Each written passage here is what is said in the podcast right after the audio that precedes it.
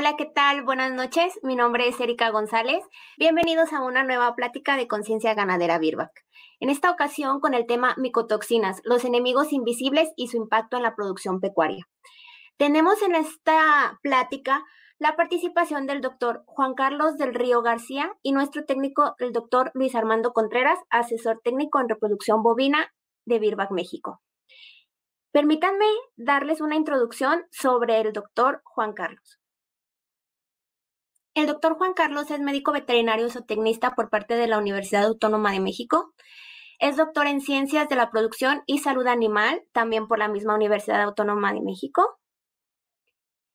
Es profesor titular B en la Facultad de Estudios Superiores de Cuautitlán, también en la Universidad Autónoma de México.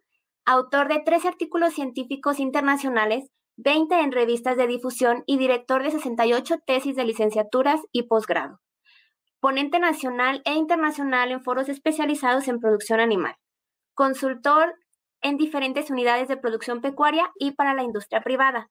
Tiene varias líneas de investigación. Una de ellas es el efecto de las micotoxinas en la salud animal y el efecto de las micotoxinas sobre la integridad intestinal y permeabilidad intestinal, uniones estrechas. Buenas noches, doctor. Sea bienvenido a nuestra conciencia ganadera. ¿Qué tal? Buenas noches, Erika. Un gusto estar aquí con ustedes, contigo y con este Luis Armando, que bueno, lo conozco ya hace mucho tiempo. Hola, ¿cómo están? Buenas noches a todos. Muchas gracias, Erika, por la introducción. Este, pues, antes que nada, muchas gracias, Juan Carlos, por eh, aceptar esta invitación, hablar de un tema tan interesante. Eh, pues, como, como dices, ya tenemos mucho tiempo de conocernos. Eh, dentro de la facultad, primero como mi profesor, después ya como, como compañeros profesores dentro del área de, de, de, la educación. Y pues bueno, hoy vamos a hablar un, un tema muy interesante que, creo que eh, nos incumbe a todos, independientemente de que yo sea el encargado técnicamente del área de reproducción. Eh, cuando hablamos de micotoxinas, realmente creo que nadie está exento dentro de cualquier unidad de, producción pecuaria. Y entonces, Juan, eh, para poder empezar a platicar es, de este tema tan apasionante y también tan desconocido, porque creo que son dos cosas bien interesantes, eh, me gustaría preguntarte, que nos, que nos hagas favor de ilustrarnos a todos, ¿qué es una micotoxina? Ah, claro que sí, este, Armando, con mucho gusto. Mira, una micotoxina es una sustancia tóxica producida por hongos, generalmente de tipo microscópico. Esta micotoxina que es producida por hongos microscópicos, es importante mencionar que no todos los hongos son capaces de producirla, porque eh, seguramente han visto que luego crecen este, hongos en el pan o en la tortilla, que pueden ser de color verde, color rosita, esos pueden tener o no la capacidad de producir micotoxinas. Entonces, no siempre el ver el hongo quiere decir que tenemos una micotoxina. Por otro lado, este, al ser un tóxico, eh, pues ahora sí que seguimos todos los principios básicos de la toxicología. ¿De qué va a depender que nos cause daño? Pues nos va a depender básicamente del tipo de micotoxina, la estructura química, la concentración, el animal, este, eh, su comportamiento biológico, si es un animal joven, si es, un animal adulto. Y para ponerte un ejemplo, la penicilina es una micotoxina. Sin embargo, eh, ¿por qué es benéfica? Porque se sabe utilizar a las dosis y concentraciones adecuadas. ¿Podemos tener intoxicación con la penicilina? Sí, este, lo podemos tener.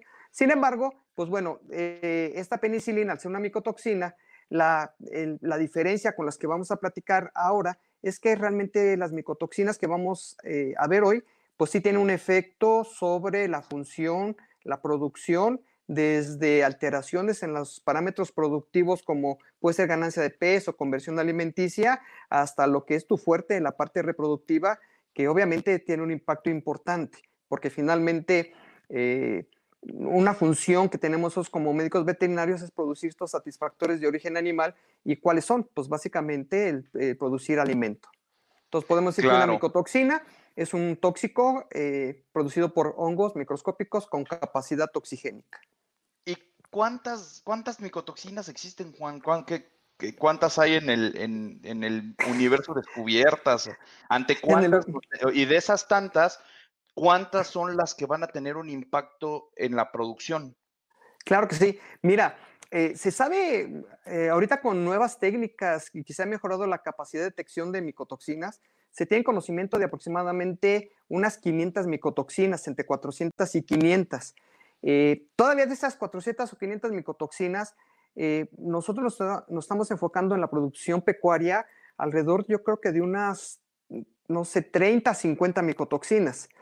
Pero estas 400 micotoxinas únicamente están representando el 5% de la cantidad de micotoxinas que realmente todavía se van a, ir se van a seguir descubriendo. ¿Por qué todavía no saben de todas? Porque, pues bueno, eh, se tiene que estudiar de veras cuál es el impacto sobre los animales, obviamente también sobre los humanos. Esto es muy interesante porque también es hablar de un tema de inocuidad este, alimenticia, eh, que seguramente lo vamos a tocar más adelante por el tema de la leche. Y, entonces conocemos muy poquito, más adelante van a seguir viendo conforme se vayan mejorando estas metodologías de diagnóstico. Estoy seguro que van a salir muchas. Ok, eso está muy interesante, ¿no? Todavía un micromundo por descubrir, a pesar de, de, la época que estamos viviendo, ¿no? Científicamente hablando. Y entonces, en este caso, Juan, porque a mí me queda mucho eh, siempre la duda, cuando estamos afuera trabajando, hablan, hablan también de aflatoxinas y entonces de repente no, no entendemos cuál es la diferencia entre una micotoxina y una aflatoxina, es lo mismo, son diferentes, una es buena, una es mala. ¿Qué, qué es lo que está sucediendo aquí? Mira, de entrada la aflatoxina es una micotoxina más. Ajá.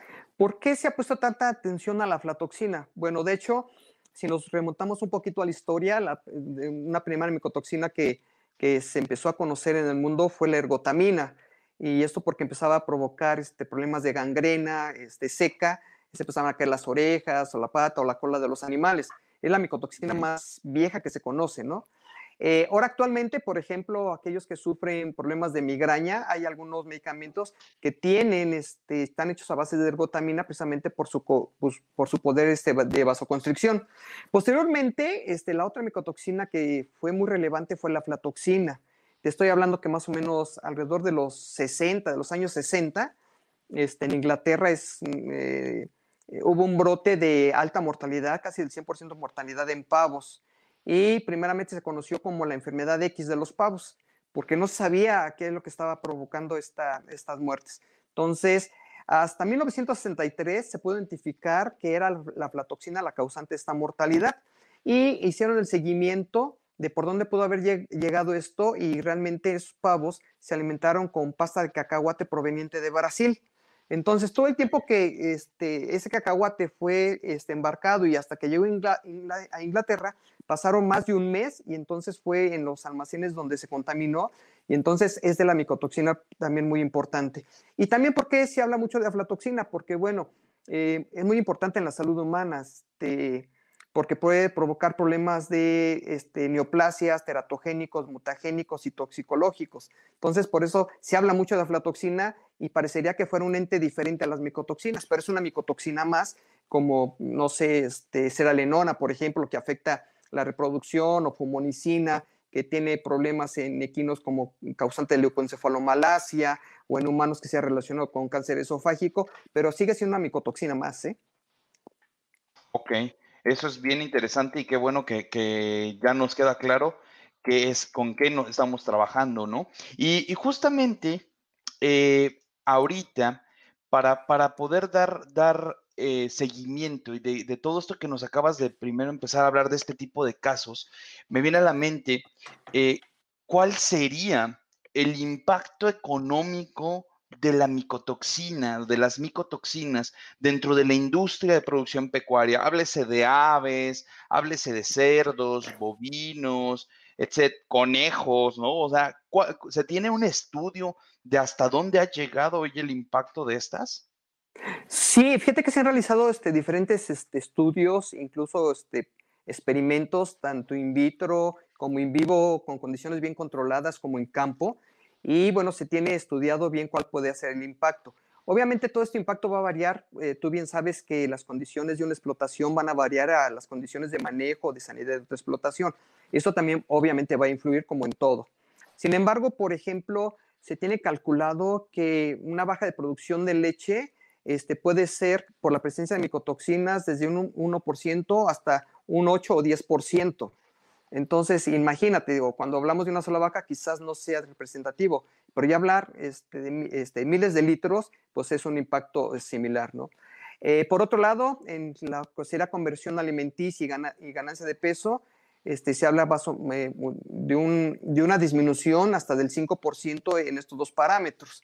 Y si lo podemos a pensar, pues decías, bueno, pues si pensamos en pollo de engorda, a los 42 días deberá tener un peso aproximadamente 3 kilos y no llega esos, este, tiene 5% menos de esos 3 kilos, pues obviamente disminuye la ganancia. Y así vete a cerdos, así vete a bovinos de engorda, a ovinos, a caprinos, este, pueden estar este, afectados de manera importante. Y eso podemos decir que son los efectos directos, porque también tenemos que medir los efectos indirectos, porque muchas de estas micotoxinas que afectan a la salud este, animal y también humana tienen, este, causan inmunodepresión. Y al causar inmunodepresión, pues tú bien sabes, tenemos que gastar más en antibiótico, este, modificar nuestros calendarios de vacunación, hacerlos más cerrados y eso implica pues gastar más. Entonces, eh, tenemos que hacer una serie de manejos que eh, nos implica un gasto extra y, eh, y, aparte el efecto indirecto de las micotoxinas. Entonces, podemos decir que tenemos dos efectos que son importantes. Claro, y fíjate que, que esto es algo bien interesante porque mm, es un problema, es un problema de grupo, no es un problema individual. Entonces, quien tiene una cuestión de micotoxinas en su establecimiento, estamos esperando que justamente no sea el caso que acabas de mencionar de, pues una vaca redujo un litro o dos litros, sino son mil vacas, dos mil vacas, cinco mil vacas por un litro por día entonces es un impacto grandísimo, ¿no? Como, como bien lo comentaste, en, en, la cuestión de impacto directo más lo indirecto, ¿no? Porque aquí ya, ya algo que debemos empezar a ver, eh, cuando yo estoy en el campo y de repente le, le, digo a las personas, es que, ¿sabes qué? Esto me, suena que hay micotoxinas eh, eh, involucradas, la gente lo primero que me dice es, no, no tengo micotoxinas, nosotros, eso no existe aquí, ¿no? Y le digo, bueno, este, ¿y por qué sabes que no existe? Pues porque no se nos honguea el silo, no se nos honguea el concentrado, este, barremos muy bien los, los pesebres, no, no, permitimos que el alimento se apelmase y que, y que llegue eh, la lluvia y lo humedezca y ahí se quede, etcétera. Entonces, justamente aquí viene muy a colación el nombre que acabamos de poner en esta charla, que es los enemigos invisibles. Y entonces, por esto es que ahorita me gustaría entrar en este tema de Juan Carlos, ¿cómo nos damos cuenta que tenemos micotoxinas si estamos frente a algo que no se ve? Sí, fíjate que es muy complejo. Este, incluso yo que me con las micotoxinas, luego cuando me invitan a la parte de asesorías, el diagnóstico, pues se me vienen a, la mente pues, agentes biológicos, virus, bacterias, parásitos, y, este, y bueno, y voy rezagando un poquito las micotoxinas. Mira, yo creo que un dato importante este, sería este. Mira, la FAO a nivel mundial estima que al menos el 25% de todos los cereales y granos en el mundo, eh, bueno, utilizamos términos cereal o grano, cereal porque siempre está destinado para los, la alimentación humana y grano para los que estén este, destinados para la alimentación animal. Al final es lo mismo. Está contaminado al menos el, este, el 25% de todo el grano este, y cereal que está produciendo en el mundo. Esa es la cifra conservadora. Eh, hace, no sé, como unos ocho años, este, un nuevo estudio revela que con este cambio climático puede estar afectado hasta, el 40% de los granos cereales. ¿Qué quiere decir esto? que este, si nosotros vamos y recolectamos granos, sea trigo, sorgo, soya, este, avena, seguramente vamos a encontrar la presencia de micotoxinas. Y aquí también una cosa que es muy importante, podemos encontrar en nuestro alimento una sola micotoxina o podemos encontrar varias micotoxinas al mismo tiempo. Esto también cambia mucho el cuadro, ¿no? Eh, por ejemplo, clínicamente, este, algunos cuadros de intoxicación con micotoxina se parecen a deficiencias vitamínicas. Entonces, si tú ves un animal que tiene este, fragilidad ósea, este, claudicación, pues empieza a pensar en otra cosa y no en micotoxinas. Entonces, sí es muy importante eh, esta parte porque no es fácil el diagnóstico. Entonces, ni clínicamente y eh, siempre nos vamos a tener que apoyar de pruebas de laboratorio para comprobar que sea este que estemos ante un problema de micotoxicosis. Y una cosa que también que bueno, este quiero aclarar desde el principio, una cosa es tener micotoxinas y otra tener micotoxicosis. es, es como un símil, ¿no? Puedo ser que tenga este, alcohol en mi casa y que no me lo tome, no me va a hacer daño, ¿no? Eso, es tener un problema de micotoxinas. ¿Mi alimento tiene micotoxinas? Sí. ¿Te está provocando daño? No, o sea, es lo que tienes que valorar. Entonces, si yo me tomara ese alcohol y tomara mucho alcohol, me iba a enfermar, este, me iba a intoxicar con alcohol. Lo mismo sucede en los animales, porque también esto es muy importante, Armando. Este, nosotros luego eh, abusamos también de las pruebas e interpretamos mal. Mandamos nuestra muestra y el laboratorio nos dice, sí tienes micotoxinas. Y después le preguntas este, al responsable del rancho, oye, ¿tienes problemas? No, no tengo. Y uno dice, bueno, ¿por qué no tienes? Y ya el laboratorio me dijo, ¿qué tienes? No necesariamente que nos digan que tenemos micotoxinas quiere decir que tengamos una enfermedad que es la micotoxicosis. Entonces, porque también es bien importante. Y otra cosa que es bien importante es que las micotoxinas o los hongos no, eh, y la misma micotoxina no se distribuye de manera uniforme en el alimento. Este es un gran problema, ¿no? Porque vamos a ver animales pues mucho más dañados, animales menos dañados, este, recibiendo el mismo alimento. Entonces, ahí es donde uno se empieza a descontrolar. Por ejemplo, en una caseta donde, de aves, donde fui a una vez una asesoría, pues donde y venía la bajada de la tolva de alimento, pues las aves estaban bien, pero ya las aves que recibían ya lo último del alimento y que iba arrastrando todo el gusano del alimento, eran las que estaban más enfermas. Y obviamente, pues no piensas en micotoxinas, porque si vienen en el alimento, querría decir que todas las aves estarían enfermas. Entonces, ese es un gran problema. Y también es un reto para tomar la muestra de alimentos. Pero yo creo que eso lo tocamos eh, más adelante, pero eh, lo que sí quiero es que ahorita piensen que el problema de micotoxinas es esta distribución heterogénea que por eso nos hace variar mucho los cuadros clínicos, incluso las lesiones, porque también para llegar a saber que es una micotoxina tenemos que hacer un diagnóstico integral, porque muchas veces abrimos los, los animales, le hacemos la necropsia y no vemos lesión, pero no medimos cómo está la, función de ese órgano o de ese tejido. Ok. Sí, eso es bien importante y se me hace, se me hace cada, cada vez me da más susto lo que me vas diciendo, porque eh, puede ser que tengas, pero no tengas, o sea, eh, eh, tengas micotoxinas, pero no tengas problemas. Y entonces aquí yo te preguntaría, ¿qué tiene que estar o qué no tiene que estar presente para que en, una, en un establecimiento que tiene micotoxinas no se vea micotoxicosis y en uno sí se vea. O sea, ¿qué, factores adicionales hay involucrados para que un cuadro clínico se manifieste o para que los animales se mantengan a raya y sí existen y conviven y todos felices? Exacto. Pues mira, yo, yo empezaría por un estado de salud, ¿no? Entre mejores condiciones o sanitarias tengas, esto te va a garantizar que la presencia de micotoxina sea menos dañina. Entonces yo empezaría desde ahí, ¿no? Obviamente, si tú tienes una explotación en donde tenemos alta incidencia de enfermedades, problemas de inmunodepresión, olvídate. Este, aunque tengas menos micotoxina, lo, este, vas a tener problemas. Aquí otra cosa miría también, cuántas micotoxinas tienes. No es lo mismo tener una que tener cinco al mismo tiempo porque tenemos un efecto de interacción, un efecto sinérgico. ¿no? Es como cuando te vas de fiesta y empiezas, y empiezas con cerveza. Después dices, bueno, pues ahora un vodka, bueno, pues ahora un tequila, no, ahora un brandy, y así te vas. Y el efecto aditivo. Exacto, el efecto aditivo, ¿no? ¿Cómo va a estar al otro día? Entonces, esta parte es importante. Entonces, tenemos ya dos factores. La otra también es el sistema biológico. ¿A qué nos referimos este, este sistema biológico? No es lo mismo un perro, un gato, un bovino, un o un ovino, este, es muy diferente.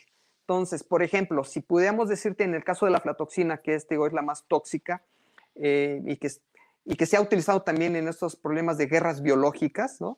Entonces, por ejemplo, la especie más susceptible, si nos fuéramos así, serían los ratones, después serían los conejos, después serían los pavos, después serían los cerdos, después serían este, eh, las aves, después serían este, los equinos, después serían los rumiantes y después serían este, los humanos, ¿no? ¿Por qué los humanos pongo al último? No es porque sean menos susceptibles, sino porque en teoría se cuida mejor la alimentación humana, en teoría, ¿no? Entonces, fíjate, en ese orden, siendo la misma micotoxina, va a afectar diferente. Y en este sistema biológico que es diferente, pues también sus mecanismos de destoxificación son totalmente diferentes. Entonces, por eso podemos este, encontrar esta, esta gran variación. de, este, de un efecto no. Te puedo decir que también tengo la experiencia, por ejemplo, de dos explotaciones con la misma concentración de, de micotoxinas. Una sí tenía micotoxicosis, unos estaban enfermos y el otro no tenía ningún problema.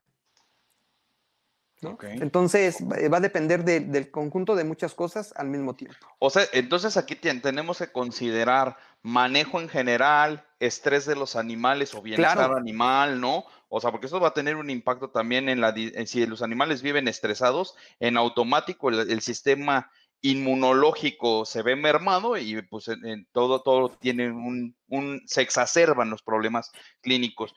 Y entonces, retomando lo que hablábamos, aquí eh, algo importante, ¿cómo me doy cuenta que la tengo? Que si, si alguien en su establecimiento, de, independientemente de la, de la eh, especie que estemos hablando, sospecha, ¿qué, ¿cuál es el, el, el punto A, B, C y D para lograr un diagnóstico efectivo? Pues bueno, para llegar a un diagnóstico efectivo, lo primero que tenemos que hacer es analizar este, nuestras fuentes de alimento desde la materia prima este, o hasta el elemento ya terminado. Porque luego hay variación entre, utilizamos la, este, eh, eh, granos o la, o la materia prima, y después cuando empezamos a mezclar, a lo mejor nuestra mezcladora está contaminada y entonces ya cuando terminamos el alimento tiene, tenemos más micotoxina que la materia prima. Entonces empezaríamos por el análisis de la materia prima, si tenemos este, elaboración de este alimento terminado o utilizamos alimento terminado, el alimento terminado, y después de ahí este, tenemos que ver, que yo les recomiendo mucho, ver cómo está el estado funcional. Eso lo podemos hacer eh, muy fácil tomando muestras de sangre para saber hacer un hematocrito, un leucograma, este, hacer una prueba de funcionamiento hepático, una prueba de funcionamiento renal. Algo que yo creo que hacemos normalmente en las explotaciones es determinar los títulos de anticuerpos, este, cuando tenemos una vacunación. Eh, tenemos que registrar, es una cosa muy importante, los registros son bien importantes. Eh, analizar los registros, porque muchas veces pues, apuntamos todo, ¿no? Claro. Pero si lo apuntamos y ya después jamás lo revisamos, pues de, nada sirve. Entonces, eh, vamos a ir midiendo todo esto y entonces ya podemos ir integrando este, este diagnóstico que nos pueda llevar a sí pensar en un problema de micotoxicosis. Entonces, son varias cosas al mismo tiempo, no es que solamente mida micotoxinas en el alimento y ya sepa, ¿no?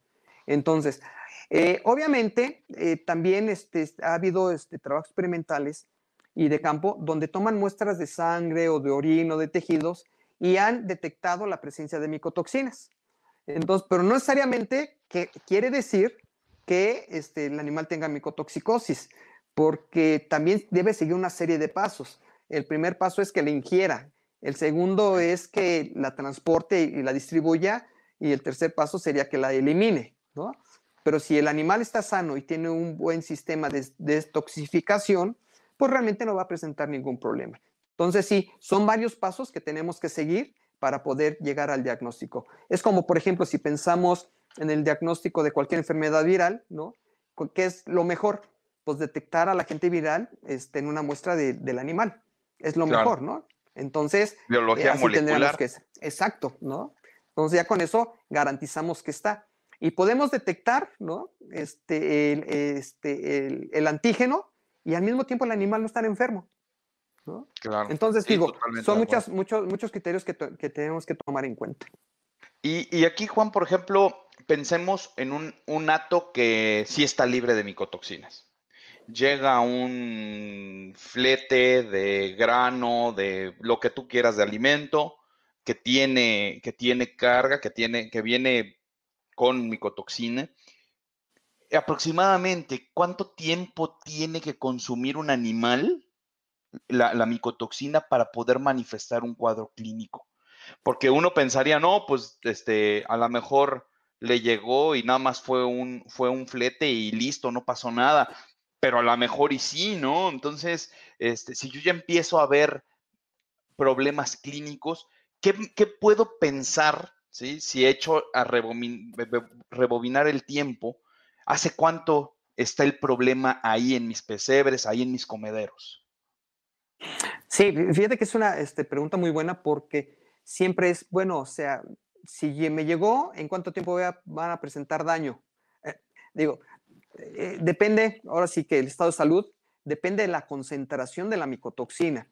Porque acuérdate que normalmente este, en medicina hablamos de dos términos importantes, dosis, concentración, ¿no?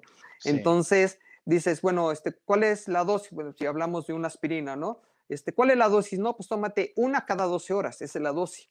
¿Cuál es la concentración? 500 miligramos del principio activo. Entonces aquí tú dices, bueno, ¿cuál es la dosis en que están consumiendo alimento mis animales? Pues si pensamos en animales de engorda, pues prácticamente todo el tiempo, ¿no? Si pensamos este, en algunos otros sistemas de manejo, este, pues prácticamente la dosis es constante. Pero aquí el tema es la concentración. ¿Qué tanta concentración yo tengo en un volumen de alimento? Entonces, de eso va a depender mucho. Pero de manera general, para tratar de responder tu pregunta de manera general, yo te podría decir que este, más o menos si tú no tuvieras micotoxinas y después de cuánto tiempo empezarías a, empezar a observar las primeras alteraciones que te hagan sospechar de esto, yo te podría decir que alrededor de los 21 días aproximadamente. y, eh, por ejemplo, en pollos es muy marcado, todo va muy bien y después de 21 días ya empieza a bajar. ¿no? Y, esto qué implica porque eh, normalmente se habla, y no sé si lo he escuchado, que dicen es que hay micotoxinas que se acumulan, ¿no? Sí. ¿No? Y yo les decía, bueno, sí, hay algunas que sí se acumulan, pero también hay que pensar que hay un efecto o una lesión acumulativa, ¿no? Si yo le estoy pegando al hígado, le estoy pegando al hígado, le estoy pegando al hígado, va a haber un momento en que va a fallar el hígado, que es nuestro principal sistema de detoxificación o el riñón. Entonces, esa micotoxina está llegando, está llegando, no se, no se acumula en el cuerpo, pero le está pegando. Entonces va a llegar un momento en que ni siquiera esa va a poder este, eliminar y se va a estar circulando en el cuerpo pues, varias veces. Entonces, aquí va a depender este, de eso. Pero, digo, si podemos hablar así, yo te diría, eh, tienes un lote que llegó y que tú estás consciente que a lo mejor no es el bueno, pero no había otro, porque también eh, hay que ser este, sinceros, muchas veces este, tu materia prima llega de un, lugar, de un lugar donde tú sabes que tiene micotoxinas. Pero si no le das eso, los, los, animales van a morir de hambre. Entonces tienes que implementar estrategias. Entonces, eh, mira, hablaríamos más o menos eh, dos semanas a cuatro semanas que pudieran mantener este efecto ya sea acumulativo de la micotoxina en cuestión este, o bien del efecto acumulativo de, de la micotoxina. Ok, ok. Súper interesante para que tengamos también en cuenta esto, ¿no? Y a lo mejor te voy a preguntar algo muy loco, pero ¿vacunas o algún tipo de desarrollo que se esté trabajando contra la principal o las principales micotoxinas? O a lo mejor estoy diciendo una locura. No, no, no, no, no, está bien. Digo, mira, finalmente siempre pensamos, bueno, si es un agente tóxico, ¿qué es lo mejor? Pues destruirlo, ¿no? Degradarlo. Sí, Es lo mejor, ¿no? Este, también me ha hecho este, esa pregunta de, ¿por qué no hacemos una vacuna, no? Entonces, bueno, acuérdense que pues para tener que una sustancia o un agente sea antigénico, necesita cubrir ciertos requisitos, ¿no? Que su peso molecular, la complejidad, que sea degradable y que se extraña al cuerpo. Ok. okay. El problema con las micotoxinas que es extraño al cuerpo, ¿no? Tiene una estructura molecular muy baja, ¿no? No, no es compleja, es sencilla, entonces ya no cubrió este requisito de poder hacer una vacuna contra eso. Entonces las estrategias van hacia básicamente es controlo este, que no se estén produciendo desde campo. Ah, porque aquí también hay que hablar, hay micotoxinas que se producen en el campo y hay micotoxinas que se producen en el almacén. Para nosotros, ¿cuál es más fácil controlar? Pues las del almacén, ¿no? Porque en un almacén, en teoría, yo controlo temperatura, humedad, este, eh, el grado libre de agua, este, la presencia de algunos otros agentes, etcétera. Con el campo, ¿cómo yo controlo esos hongos que crecen en campo? Entonces, es muy complicado. Entonces, eso sería lo, primero. Entonces, ¿puedo utilizar fungicidas? Sí, pero ese fungicida no va a ser tóxico para mi animal entonces ya entramos, ¿no? Entonces, esas son de las primeras cosas que tendríamos que hacer. Otra cosa de las que podemos hacer es decir, ok, mi alimento tiene, pero a lo mejor yo puedo utilizar una estrategia donde agrego eh, alguna sustancia que la capture antes de que sea absorbida por el organismo. ¿sí? Y la mejor de todas sería que yo pudiera degradar esa micotoxina. Pero tenemos un gran problema. Este, la mayoría de las micotoxinas son termoestables. Es decir, para yo poderlas destruir necesito arriba de 250 grados. Y entonces, si yo quiero aplicar 250 grados a mi alimento, degrado proteína, degrado grasas y degrado vitaminas. Todo, lo que más. Entonces, pues ya, es exacto, ya no tengo ninguna. Quedó este, ceniza nada más, sin micotoxina. Exactamente. Exacto, sí, micotoxina. Pero entonces, pues no es viable, ¿no? Entonces, por eso es, complejo su, su, control. Ok, ok. No, me queda, me queda muy, muy interesante. Entonces, eh, en tu experiencia, eh, establecimientos que han tenido éxito en el control de la micotoxina. ¿Qué han hecho o qué no han hecho? ¿Sí? Como nos dices, lo más fácil es in situ, ¿no? En el, en el, en donde tienen el grano, en el silo, lo que sea. ¿Qué han hecho ahí? Sí, pues mira, este, mucho de lo que han hecho son esto, que este, parece un poquito trillado y, quizás hasta molesto, ¿no? Porque son estos sistemas de gestión de calidad, ¿no? Este, y estos sistemas de gestión de calidad, este, si es una empresa integrada, que ella misma recibe este, la materia prima, hace su alimento y, lo distribuye a su explotación. Entonces, ellos lo que han hecho es establecer controles desde, bueno, eh, ¿a quién le voy a comprar? ¿No? ¿Qué calidad voy a comprar? qué cantidad de micotoxina voy a permitir. Eh, suena loco, este, o, suena que está mal, ¿no? Que tú dices, bueno, ¿por qué vas a permitir micotoxina? Mejor permite que no tenga micotoxina. Eh, yo aquí, entonces, mi pregunta, bueno, entonces a nadie le va a poder comprar, porque. Exactamente, nadie va a cumplir con el requisito y se van a morir de hambre los animales. Entonces, ¿qué haces tú? Pues mejor establezco un límite de micotoxinas, ¿no? Entonces, en la empresa que me va a vender la materia prima, me va a decir, ok, aquí está mi límite, de aquí no me rebaso. Tú sabes que con esos límites no vas a tener problemas. Okay, ¿Y cuáles serían esos límites, Juan? Ah, mira, es que aquí también hay mucha, eh, mucha información. Unos te dicen una cosa, otros te dicen otra cosa. Y porque, mira, eh, mira tan solo con, vamos a hablar de aflatoxina, ¿no? ¿Por qué de aflatoxina? Este, me gusta este ejemplo porque además en México la única micotoxina que tiene una norma oficial mexicana es la aflatoxina. Todas las demás, en México no hay norma oficial. En otros países sí hay norma oficial, ¿no? Entonces, bueno, vamos a hablar de la aflatoxina. ¿Qué dice la norma oficial mexicana? Dice, la norma oficial mexicana dice que aquellos granos o cereales que tienen menos de 20 microgramos por kilo de grano de cereal podrá ser utilizado para la alimentación humana. Aquel alimento que tiene más de 20 microgramos o partes por billón, como le quieras llamar. Eh, luego no me gusta mucho esto de partes por billón porque los billones europeos y gringos son totalmente diferentes. Entonces, mejor microgramos o miligramos, ¿no? Es, más fácil y es una medida universal. Entonces, si tiene más de 20 microgramos, ¿no? Entonces, ya no se utilizará para la alimentación humana, pero sí para el animal. Y la, nuestra norma indica que si es, por ejemplo, para bovinos productores de leche, se permite que pueda tener hasta 100 o 150 microgramos por kilo de alimento.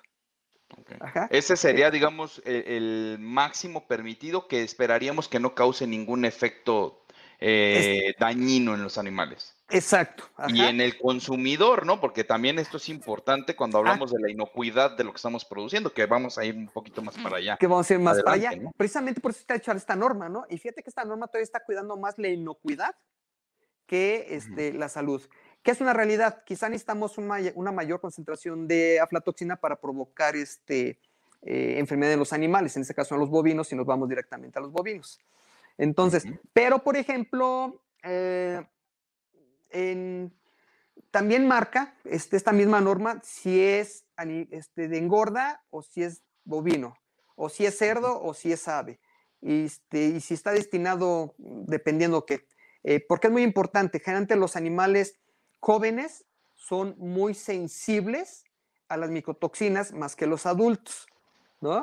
Entonces, si tú vas a utilizar este, animales para reemplazo, pues tendrías que garantizar que estos animales de reemplazo sean de primera calidad. Claro. ¿No? Entonces, pues bueno, ahí tendremos. Entonces, es muy difícil. Y de ahí con las diferentes micotoxinas. Por ejemplo, Eh, vamos a hablar de la fumonicina, que es otra micotoxina.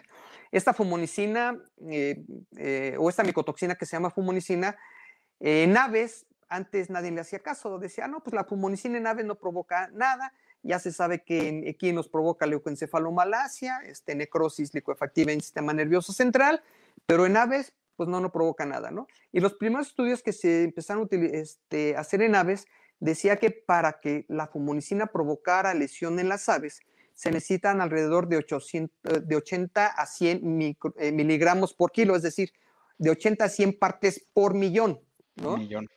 Millones, ¿no? Eh, la, Nuestra norma dice por billón, fíjate, es abismal la diferencia, ¿no? Y entonces, en la actualidad, ya se sabe que a partir de las 3 miligramos, ya no son 100, ya no son 80, ya son 3, y empieza a, a provocar efectos en las aves. Y las aves son las más resistentes a estas micotoxinas. Entonces ya se empieza a tomar este muy especial atención y más o menos para esta eh, fumonicina que te menciono, pues parece que más o menos la concentra o la cantidad de, fumonicina para las diferentes especies tolerable está alrededor de un miligramo por kilo de alimento. ¿no? una parte por millón. Exacto, una parte por millón, exactamente. Y así digo, nos tenemos que ir por cada micotoxina, pero está, claro, sí, tendremos que agarrarnos aquí de las 500. Exacto, así es. No, pero está súper interesante. Y algo que también escuchamos es, a ver, Juan, pensemos en que ya tenemos micotoxinas, ya tenemos manifestaciones, ¿no? Ya tenemos un decremento en la productividad o inclusive en la vida de los animales, ¿no? O sea, no nada más productividad. Eh, ¿cuánto tiempo se cura? ¿No se cura? ¿Al que le da ya se va a quedar así para siempre mal? Esto ah es algo muy común que nos preguntamos en el campo. Claro, eh, mira, este, como todo, este, eh, el efecto tóxico va a depender del curso, ¿no? Este, y de la, y, las, y, la secuela. Este, si es agudo, este, pues lo más grave es la muerte, la mortalidad. Eh, digo, para una explotación es grave, una mortalidad, ¿no? Este, claro. Casi siempre esperamos, este, no sé, mortalidades entre el 2 y el 3%. Ya cuando se nos va al 6, 7, ya está grave. Aunque hay explotaciones, yo he conocido que para ellos el 8 es normal. Bueno, cada explotación deberá tener sus números también, eso es importante. Así es. Entonces, eh, eh, sí es muy importante decir, ok, si yo retiro el alimento, ¿no? que me di cuenta que ese alimento que yo estoy dando tiene altas concentraciones y lo retiro, siempre sería lo mejor, porque tú estás haciendo que caiga ya la concentración de tóxico. Entonces, el animal al recibir menos cantidad va a ser más fácilmente que lo procese, pero no se va a curar al segundo, tercero, cuarto día. Necesita generalmente alrededor de entre una, dos, tres semanas para que su organismo este, prácticamente haya eliminado este, gran cantidad de, esa toxina y también darle la oportunidad a que sus órganos o tejidos se regeneren, los que se puedan regenerar, obviamente. Pero cuando la intoxicación es crónica, que realmente no la vemos en nuestros animales de explotación, ¿no? Lo esperaríamos más, por ejemplo, para pequeñas especies, ¿no? Que es un animal que puede vivir con nosotros a lo mejor 12 años, 15 años, ¿no? O en humanos, por ejemplo, ¿no? En humanos, por ejemplo, la micotoxina en humanos causa este cáncer hepático. Entonces, tú dices, bueno, si causa una este, hepatocarcinoma, ¿cuándo se va a curar? No, ya no se va a curar, ¿no? Entonces, aquí eh, eh, tenemos esta disyuntiva. Entonces, casi siempre cuando pensamos nosotros en micotoxinas, en la experiencia que yo tengo, pues casi el primer manejo es retirar ese alimento que tiene alta concentración, ¿no? Si la empresa tiene la oportunidad de eliminarlo, lo elimina. Si no, lo que hace es una práctica que eh, a lo mejor parecería que está mal, pero lo que hace es mezclarlo con un alimento que tenga menor cantidad. Porque no lo puede tirar. Sí, imagínate, sí. Entonces mejor lo diluyo, ¿no? Y entonces lo que le está dando al organismo es menor cantidad para que el organismo sí tenga oportunidad de toxificarse. Y secuestrantes, Juan, ahí, o sea, ah, aparte de la dilución de, la concentración de la, del mico, meterle secuestrantes, ¿qué es lo que recomendarías tú en ese caso ya del tratamiento? Ya lo tenemos el problema, no lo puedo claro. No, y lo vamos a tener. ¿Qué le ¿eh? hago? y lo vamos a tener, o sea, eh, tengas o no manifestación, la micotoxina siempre va a estar presente. Entonces, eh, mira, la práctica en aves y cerdos ya es una práctica común el uso de, de estos secuestrantes o capturantes. ¿no? dicen que en esta época no hay que utilizar este, el término secuestrante porque es muy agresivo. Entonces ya le cambiaron, ah, este, aditivos, ¿no? Vamos a utilizar algunos aditivos que este, puedan este, atrapar estas micotoxinas. Entonces, dentro de estos este, aditivos, eh, se utilizan a lo largo de toda la cadena este, alimenticia, ¿no? Si es de, de iniciación, si es de engorda, si es de finalización, se utiliza. En aves y cerdos está, es muy común utilizarla durante todo el tiempo, ¿no? Eh, obviamente también es tema de este, pesos y centavos, ¿no? Eh, si tú elaboras alimento y le agregas algo, te cuesta más. Por lo tanto, este, el producir un kilo de carne te va a este, vas a tener menos ganancia, ¿no? Y le vas a invertir más. Entonces. al final el costo-beneficio creo que siempre se ve ah, reflejado, ¿no? Porque yo meto un y seguramente voy a tener X número de gramos en la engorda adicionales, voy a tener fertilidad de un X porcentual más, menos pérdida embrionaria, que eso es ahorita lo que voy a llegar, ¿no? En el área de, en la que yo me desempeño y quiero que nos platiques, eh, pero, pero eso todavía no me quiero saltar, eh, pero, pero es algo bien interesante, ¿no? El costo-beneficio y entonces, ya para ir cerrando esta parte y pasar a las preguntas, la recomendación eh, eh, como experto sería en el caso como nosotros con las sales minerales que le decimos, es que no es cuando las necesite el animal. Las sales minerales de buena calidad son una obligación siete días de la semana, 24 horas del día, 365 días del año. Los capturantes, ¿esa es la recomendación?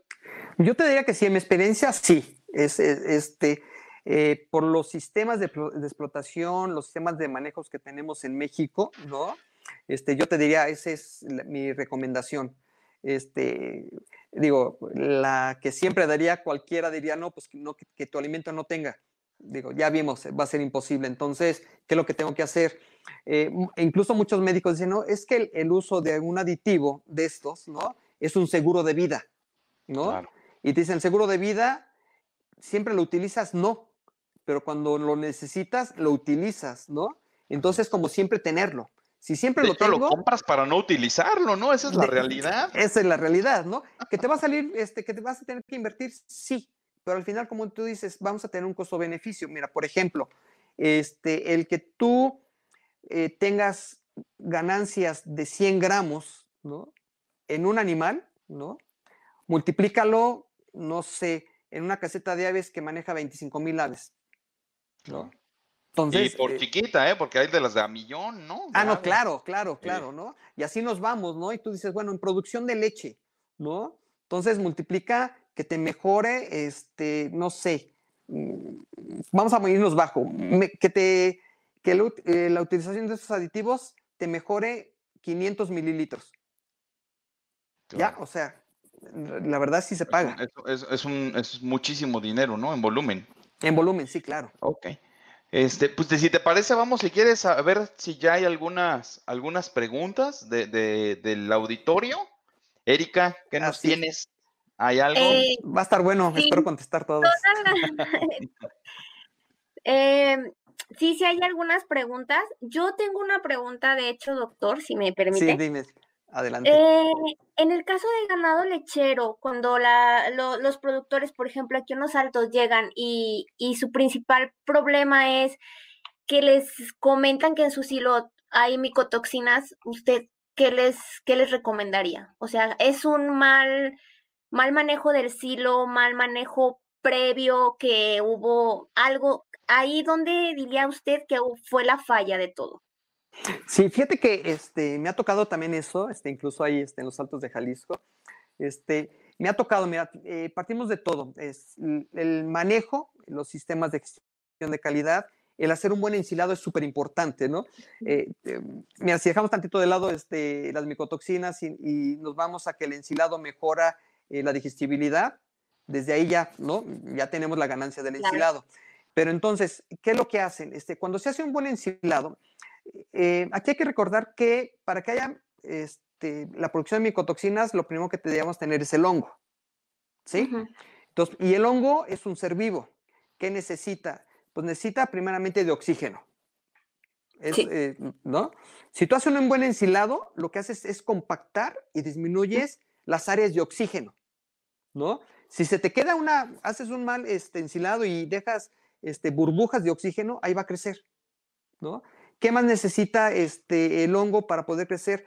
Eh, no es una planta, o sea, él no produce clorofila ni nada de esto, él necesita de los nutrientes. ¿Qué nutrientes? Primeramente se va a agarrar de lípidos, de carbohidratos, de proteínas, de minerales. Entonces, y, pero normalmente en los hilos se llegan a utilizar estos fungicidas en los que lo que tú haces es disminuir la carga. Entonces, si tú haces un buen ensilado, este, disminuyes mucho este, la presencia de micotoxinas. Que también qué bueno que lo preguntas, Erika, porque muchas, este, muchas dicen, ah, es que yo no lo doy concentrado, no debo obtener micotoxinas. Pues aún en los ensilados hay micotoxinas. Entonces tenemos, ¿no? Ajá. Entonces, aquí tenemos que tomar en cuenta esto. Me ha sucedido varias veces escuchar ese comentario y, la mayoría de las personas tienden a, decir, le voy a quitar la capa que está encima, que es la que está más dañada, le voy a aventar un secuestrante y entonces la voy a volver a tapar y milagrosamente, no sé si para bien o para mal, yo creo que no, este, ya, con eso va a haber y vámonos. Entonces empieza después, a lo mejor un tiempo los animales sí se van a controlar de los padecimientos, pero después siento como que viene el rebote de, de ese, pues de ese, de ese hecho que, que realmente no hubo pues un buen manejo desde un principio. Claro, y, mira, yo te podría decir, yo he visto casos así este, en bovinos, que está el ensilado, le quitaron el hongo pero le quitaron el hongo, no le quitaron donde está la micotoxina, que no la ven, ¿no? Por eso es lo de invisibles, ¿no? Entonces no la ven, ¿no? Entonces, y después le echan, como dices tú, el capturante. El capturante necesita ciertas condiciones para empezar a atrapar la micotoxina, ¿no? Si tú tienes este, un alimento y le echas el capturante, no va a funcionar. ¿Por qué? Porque necesita cierta humedad, necesita un pH, ¿no? Entonces tú tendrías que estar jugando con, con el pH del silo. ¿no? Y entonces estos capturantes que se dan en el alimento, pues nosotros bien sabemos que en el tracto digestivo hay diferentes pHs, ¿no? Claro. Y en rumiantes donde se complica todavía más, ¿no? Porque tú dices, ah, bueno, primero va a caer en el rumen, ¿no? En los otros especies llega primero a, estómago, entonces donde hay un pH ácido y después pasa un pH alcalino, ¿no? Sí. Y en rumiantes, tú primeramente dices, bueno, eh, tengo un rumen sano voy a tener un pH este, que está ligeramente, bueno, se tiende hacia lo ácido, ¿no?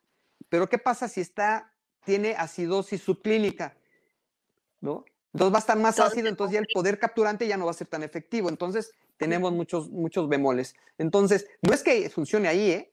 Y también este, me ha tocado mucho así, no, es que yo le puse el capturante en el alimento. Mm, sí, no te va a funcionar, ¿no? Entonces, digo, no funciona en ese momento, funciona cuando ya el, alimento el, animal lo ingiere y entonces ya va a empezar a funcionar, entonces lo que se hace. Y aquí varía un poquito la práctica. Por ejemplo, en aves y cerdos es muy fácil este, agregarlo al alimento, este, ya se lo das a los animales. En bovinos, eh, sobre todo los de leche, generalmente se hace más controlado todavía. Porque es bueno, cuando lo pasa a la ordeña, que le doy concentrado, ahí le pongo la cantidad de este, capturante que necesito. Entonces, mucho más controlado ahí, ¿no?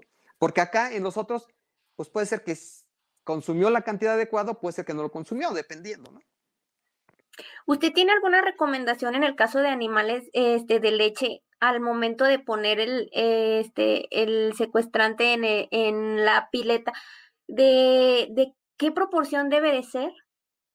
Ah, mira, es que aquí varía mucho. Este, creo que no te voy a poder contestar así directo porque varía mucho dependiendo el tipo de capturante que estés utilizando, ¿no? Porque hay de diferentes y estos capturantes están hechos a base de diferentes este, arcillas o pared de levaduras, todo eso va a depender mucho. Entonces, generalmente los fabricantes este, eh, siempre tienen un estudio, ¿no? Siempre me dicen, oye, y es que ¿A poco todos funcionan? Le digo, mira, si no funcionara, no venderían. Ahorita, por ejemplo, si con las controversias de las vacunas, ¿no? Que si es rusa, que si no es rusa, entonces funciona, claro que funciona, ¿no? Una va a funcionar mejor que la otra, puede ser que sí, ¿no? Entonces, va a depender mucho de, de qué esté hecho, ¿no? Y cuál sea la recomendación. Hay, no sé, eh, laboratorios que te recomiendan, ¿no? Pues medio kilo por tonelada, o en caso de los bovinos, no, pues 100 gramos por animal, ¿no? O hay otros que te dicen, no, son 200 gramos por animal y 2 kilos por tonelada, ¿no? Eh, mira, un ejemplo que luego utilizo mucho como símiles, por ejemplo, el pectobismol, el pectobismol tiene capturantes, tiene arcillas, ¿no? Entonces les digo, siempre les digo, bueno, cuando sienten mal del estómago, ¿qué hacen? ¿no? Pues uno va a comprar el, el pepto, quitan la tapa, ¿no? Le dan un trago, ¿no? Y después leen la etiqueta que dice, tómese una tapa, ¿no? y entonces ya está calculado, ¿no? Este, que esa tapa es la suficiente para poderte cubrir y absorber la toxina que te está provocando esa alteración. Entonces aquí depende mucho de qué esté hecho. Entonces, eh, no te voy a poder contestar, bueno, ¿cuál? Depende, eh, por eso hay cuando uno está frente a eso y, hay una empresa que nos está vendiendo algún aditivo de este tipo, pues hay que pedirle toda la información, oye, ¿cómo están tus pruebas in vitro? ¿Cómo están tus pruebas in vivo? ¿Y qué es lo que tú me recomiendas? Porque también es cierto que dependiendo de la etapa, ¿no? En que se esté el animal, a lo mejor está, estás en un animal seco, o estás en gestación, o estás en producción. A lo mejor lo que necesitas es tener diferentes cantidades eh, en, base a la cantidad de alimento que también está consumiendo. Un animal este, que está seco no consume la misma cantidad de alimento que está este, cuando está en producción, ¿no? Entonces tú dices, bueno, si en un kilo tenía un gramo de la toxina y se come tres kilos, ya no tengo un gramo, tengo tres gramos. Entonces, mi, este, entonces ya mi estrategia tendría que ser otra. Entonces aquí dependería mucho de lo que este, vayas a utilizar. Ok. Ya tenemos varias preguntas. Déjeme nada más este, que las pongan aquí. Eh, el doctor Juan Carlos Quintero Pérez pregunta, en tu experiencia, ¿qué tan comunes en bovinos que son suplementos? ¿Qué tan comunes en bovinos que son suplementos en áreas de trópico húmedo y el impacto que representa en la salud en general? Supongo que, que habla de las micotoxinas y qué tan comunes en bovinos. Sí, eh, fíjate que me ha tocado también, este, en este, este, tuve la oportunidad de ir a, este, a Veracruz y este, eh, hicimos visitas a explotaciones tecnificadas de media tecnificación este, y baja tecnificación. El problema es que este, en trópico la humedad es altísima y es una alta oportunidad para los hongos para poder crecer. Entonces, eh, los problemas que ellos tenían era precisamente que tenían presencia de micotoxinas, pero los animales lo estaban manifestando con inmunodepresión, en la cual tenían problemas de tipo respiratorio, tenían neumonías, y entonces estaba tratando muy bien la neumonía, ¿no? Porque es lo que ellos estaban viendo. Pero este, en una de las recomendaciones que hicimos es, ok, sí, tienes que tratar la neumonía, no hay otra, pero si utilizas un capturante de micotoxinas, vas a ver cómo tu respuesta, incluso al antibiótico, va a ser mucho mejor. Y afortunadamente funcionó bastante bien. Y este, en esa explotación empezaron a utilizar los capturantes y disminuyó este, de manera pues, notoria los problemas de infecciones secundarias, en este caso principalmente eran neumonías. Entonces, sí funcionan, este, ¿qué es lo que yo les podría decir? En el caso aquí de lo que el doctor pregunta de el impacto que representa en la salud en general, ¿qué opina usted de eso? Sí, tengo que el impacto es muy importante. Al provocar signo de depresión, ¿no? Este, los problemas de neumonías está al orden del día. Y un animal con neumonía es un animal que no va a ganar este, el peso que necesita, no va a producir la leche que se necesita, porque está gastando energía en defenderse, no está gastando energía en producir carne o leche entonces sí tiene un impacto. Por eso este, la pregunta eh, inicial de Armando era, bueno, ¿qué tanto me va a impactar? Pues yo te podría decir que este, el impacto que va a tener es, va, a ser desde 1% menos de ganancia hasta un 8 o 10% menos de ganancia este, en los animales. Muy interesante. Ok. ¿Alguna otra? Este, esta otra, sí. Eh, mm, mm, mm, permítame. Estaba viendo una aquí que Ah, es esa. El doctor Armando Madrid Covarrubias pregunta, ¿la fumonicina en el impacto en el ganado en carne? Sí, de esta fumonicina, este, eh, su mecanismo de acción es que eh, se parece mucho, perdón que utilice el término un, poquito técnico, a los esfingolípidos. Bueno, ¿qué son estos esfingolípidos? Estos esfingolípidos los utilizan las células para formarse, para formar su membrana. Entonces, eh, si yo tengo una micotoxina que va a afectar la formación de las membranas de las células, lo que yo voy a alterar es que se multipliquen su división. Nosotros sabemos, por ejemplo, eh, en intestino, el epitelio del intestino se renueva aproximadamente cada siete días, ¿no? Porque se van descamando las células, todo esto, ¿no?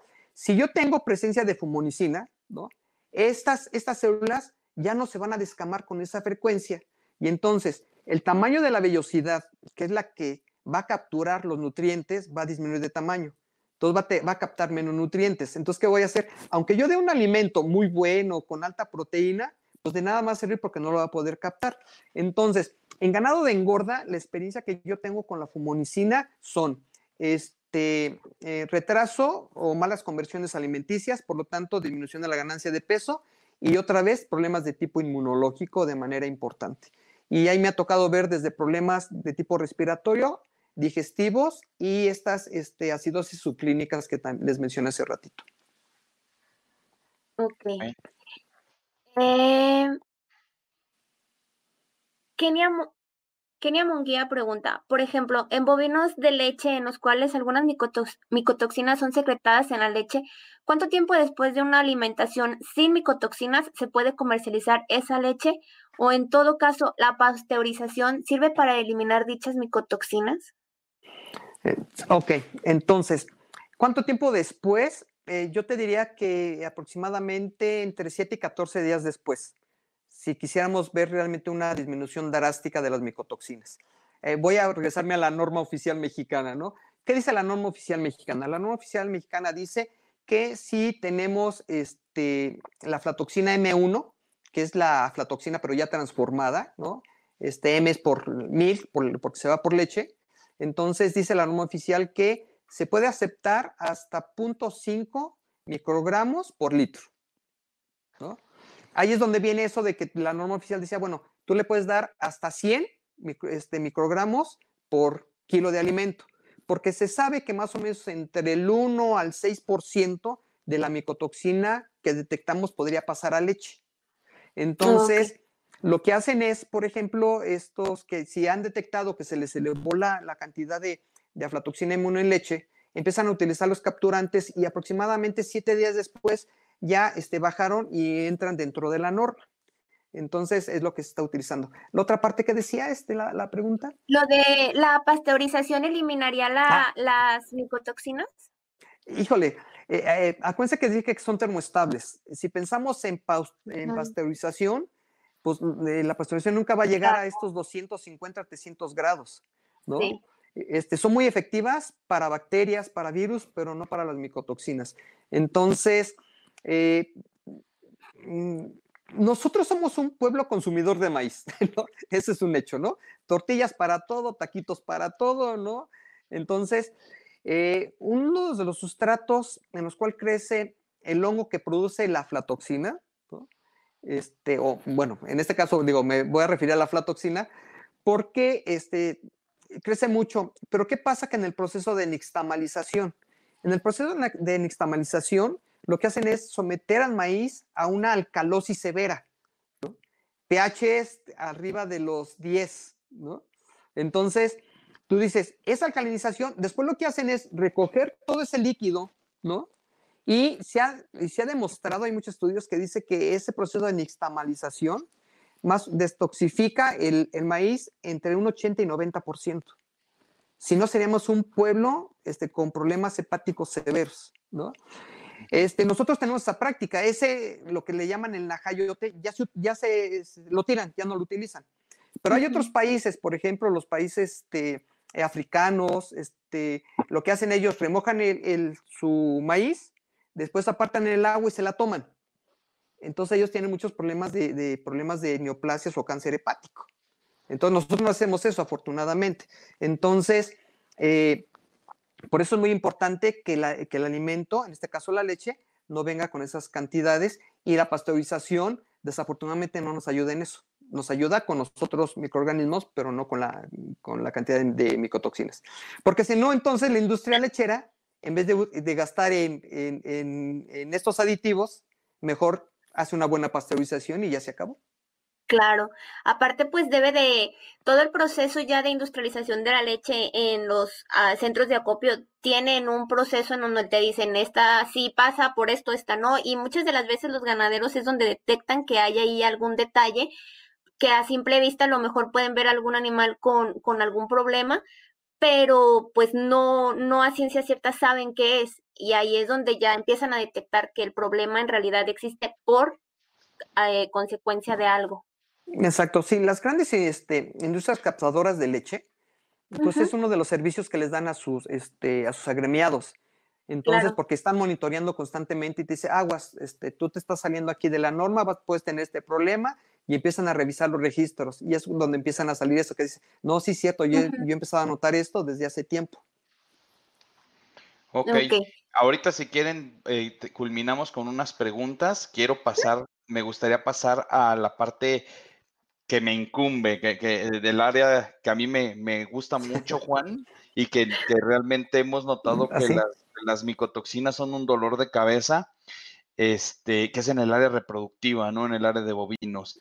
¿Qué nos puedes decir del impacto de las micotoxinas específicamente en reproducción bovina? En reproducción bovina, mira, yo miraría a dos micotoxinas que son como importantes. Eh, la primera, yo mira, seralenona, porque nos va a provocar infertilidades, reabsorciones embrionarias, abortos, este, bueno, y inmunodepresión que nos va a, nos va a favorecer otros eh, procesos reproductivos, ¿no? Y después miré otra vez con las fumonicinas, de manera importante este, en el impacto, eh, en esta parte reproductiva, ¿no? Y Quizás don eh, dioxinevalenol, que se conoce como donobutoxina, la pondría en tercer o cuarto lugar, este, porque tiene otros efectos. Este, no es un efecto directo, sino eh, este, este don o T2 eh, tiene alteraciones en la, inmunidad y también en la ingestión de alimento, este, por, eh, digo, si lo platicamos más adelante, y que al final se va a ver reflejado este, en la reproducción. Entonces, si quieren, nos enfocamos en seralenona, que sería yo creo la, la de mayor impacto.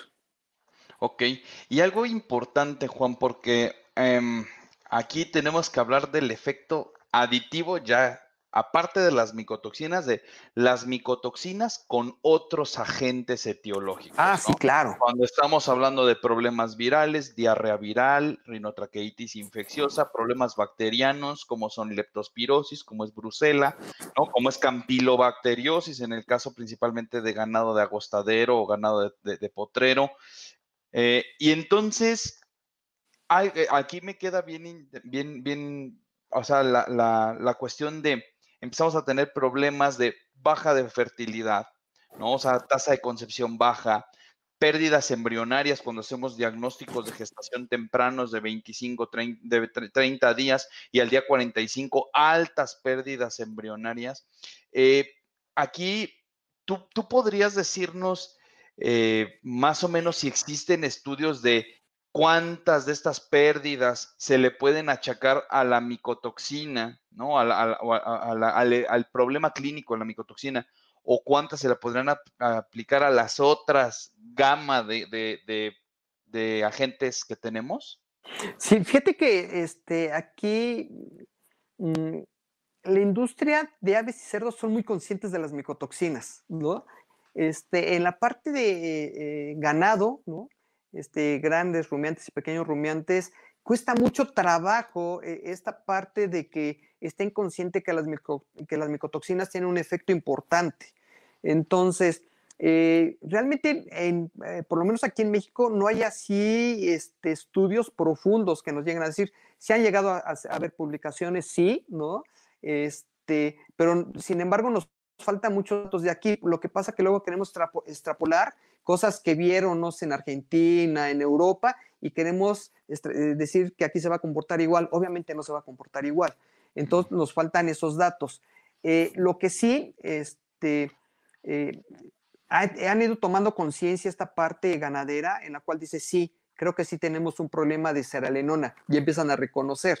Este, el problema de, aflatoxina eh, es mucho por esta parte de inocuidad y por esta parte de castigo económico que sí tiene tanto pues ya te voy a pagar menos, o sea, como que ahí hay otros intereses, ¿no?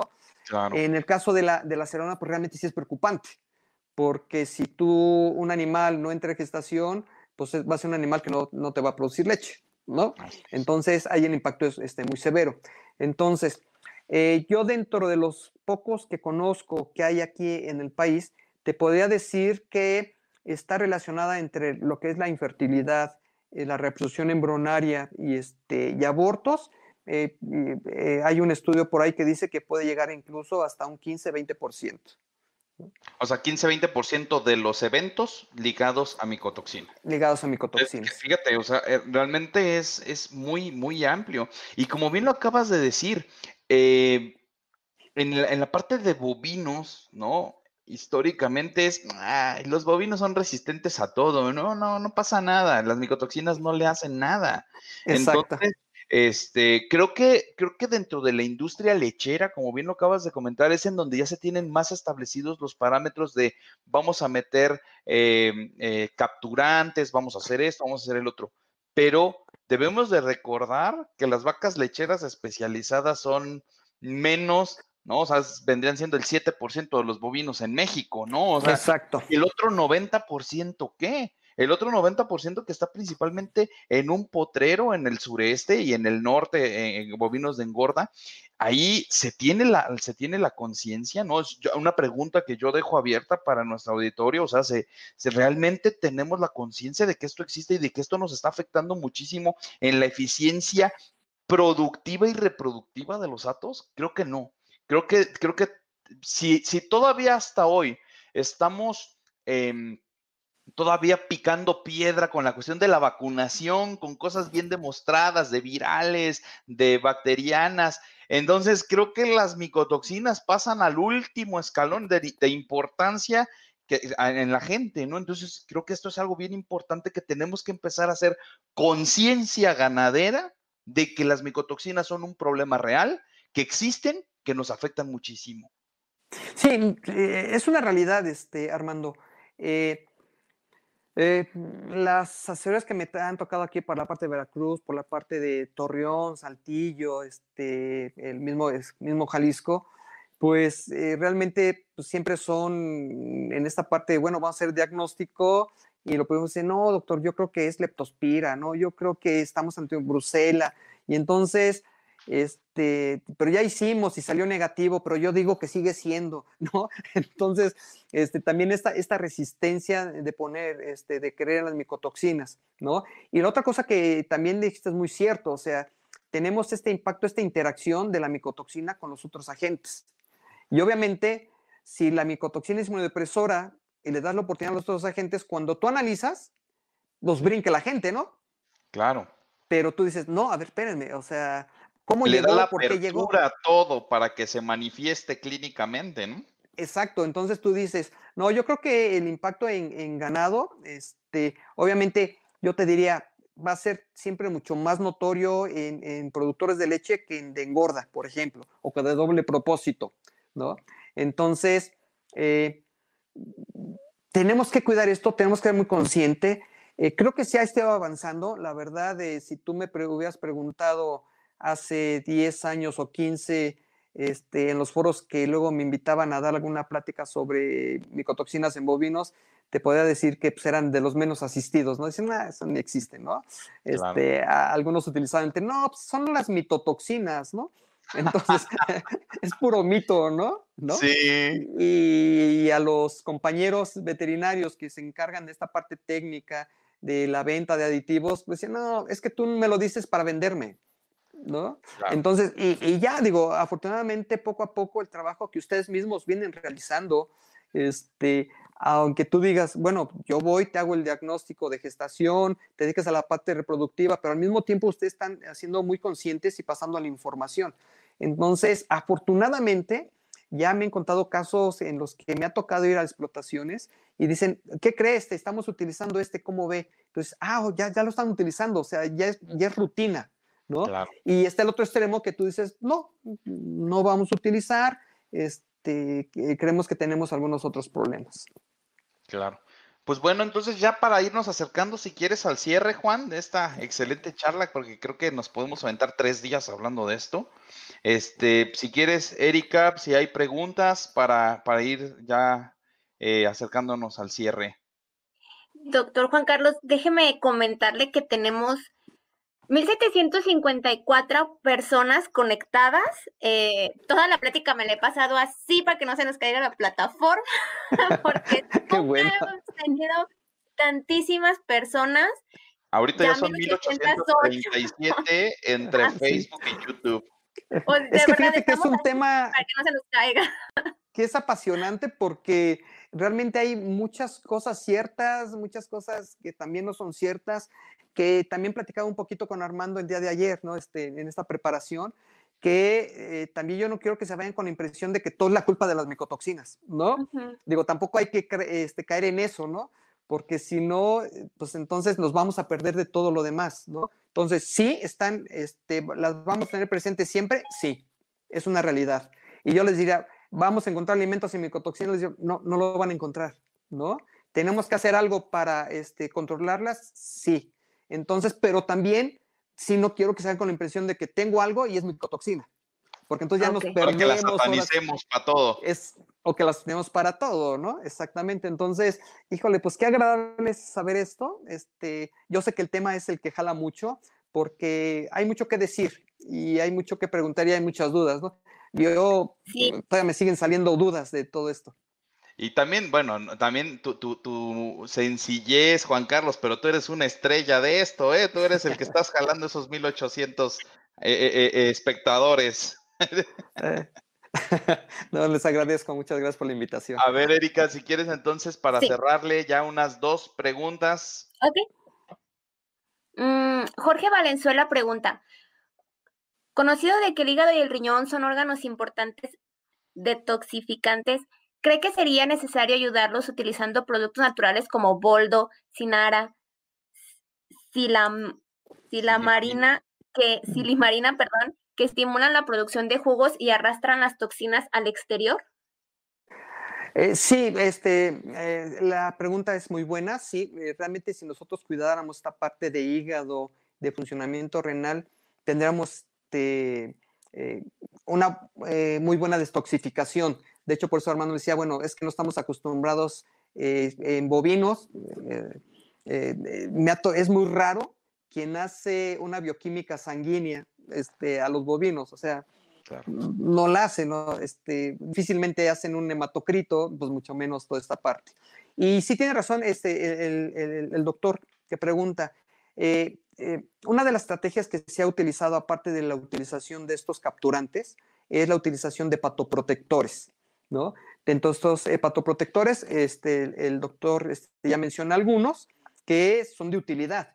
Y es lógico, entre si yo tengo un hígado sano o o que tenga una función metabólica adecuada, más fácilmente va a ser esta degradación ¿no? de las micotoxinas, porque el organismo es, es sabio, por ejemplo, eh, y, a veces nos juega un poco rudo, por ejemplo, en el caso de la seralenona, ¿no? La seralenona, si entrara y saliera como la seralenona, creo que nos, provocaría menos daño. ¿Qué es lo que pasa? La seralenona entra, llega a hígado y el hígado la transforma en alfa y beta seralenona, que son nuestros problemas, ¿no? Entonces yo digo, bueno, aquí el hígado nos funciona, este, nos está jugando rudo, ¿no? Este, este está del lado del diablo, ¿no? Porque está po- poniendo en la forma en la cual tiene el efecto estrogénico. Pero si no la cambia así, este, le, va- y le costaría más trabajo eliminarla. Lo mismo sucede con la aflatoxina, por ejemplo. eh, si nos, eh, al principio les mencioné que hay micotoxinas que se pueden acumular y otras que no. Por ejemplo, la aflatoxina es una micotoxina que es liposoluble, es decir, que eh, las áreas donde se puede almacenar fácilmente es en grasa, ¿no? Y mientras que la mayoría de las otras, seradenona, T2, fumonicina, este, son de tipo hidrosoluble, son más fácilmente de eliminar, ¿no? Por ejemplo, hay estudios donde se les ha dado una sola dosis de aflatoxina y una sola dosis de cualquiera de estas que les mencioné que son hidrosolubles.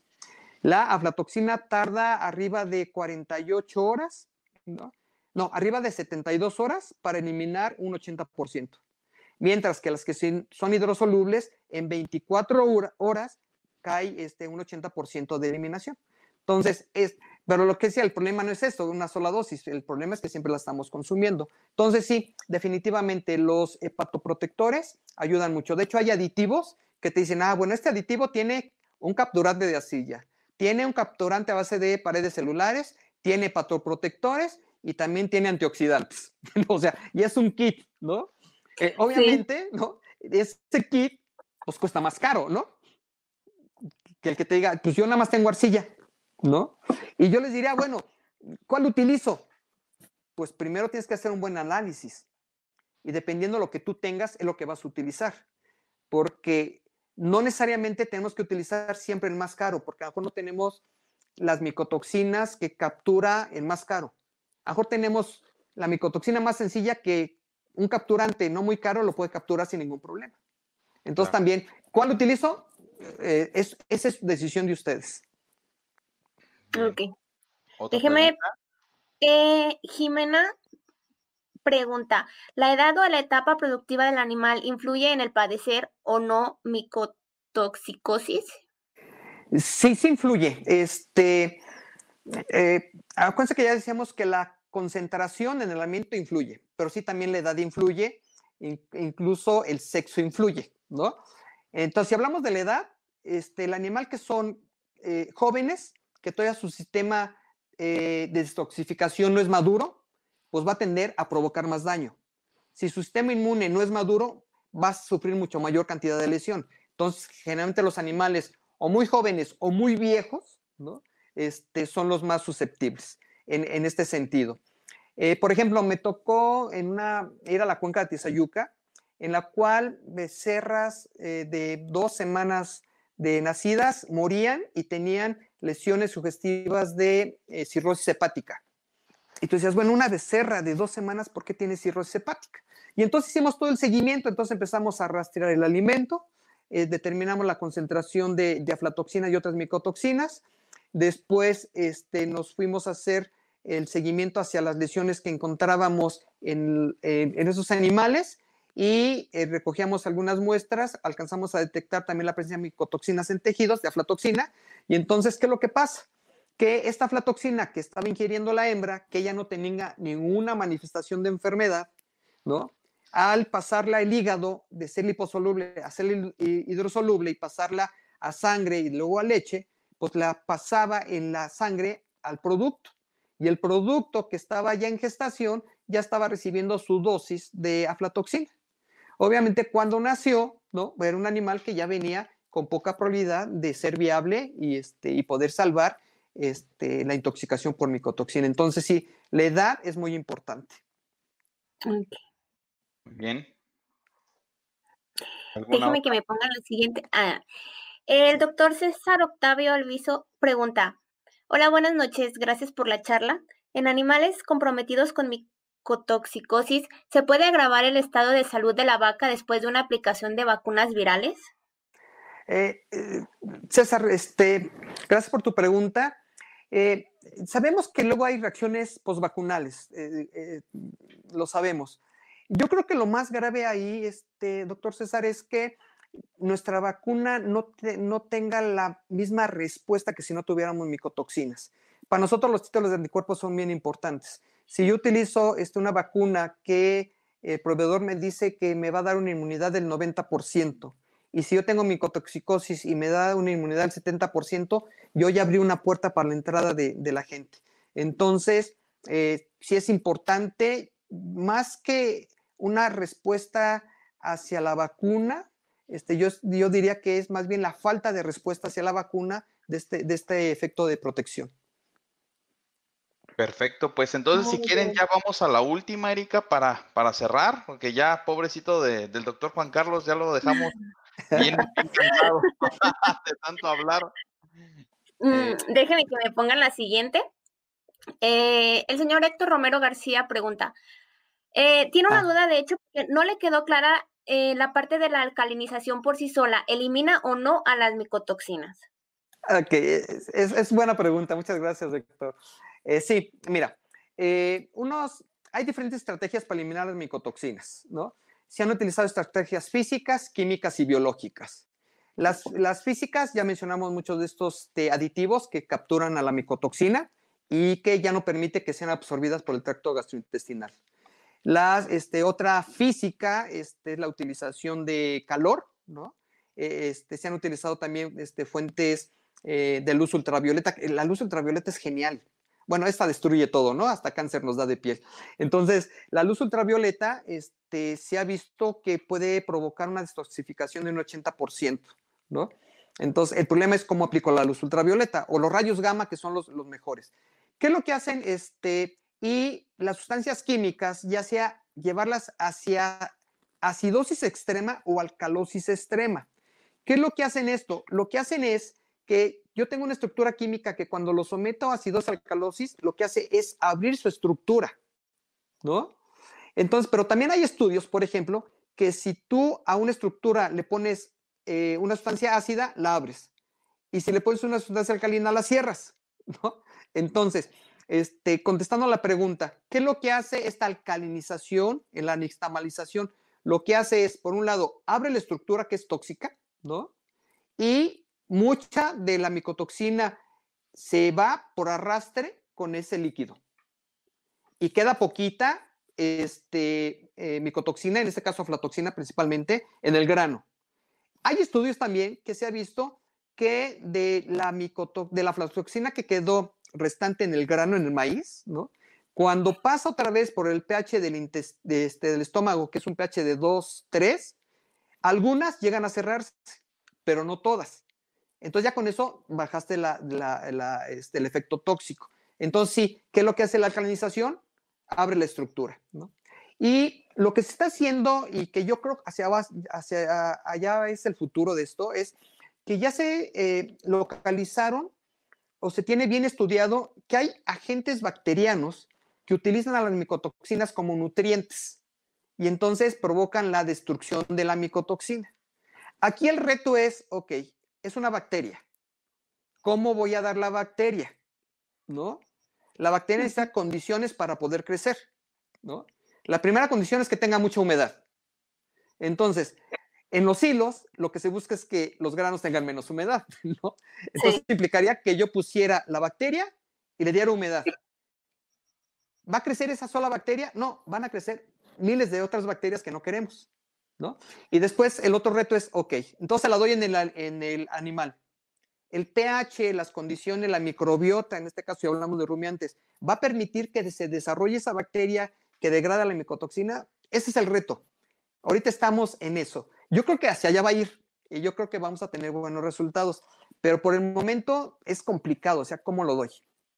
Entonces, eh, entonces sí, este, estén tranquilos, este, la nixtamalización abre la estructura química, mucho se va por arrastre en el, en jayote y realmente tenemos un grano que está limpio en un 90%.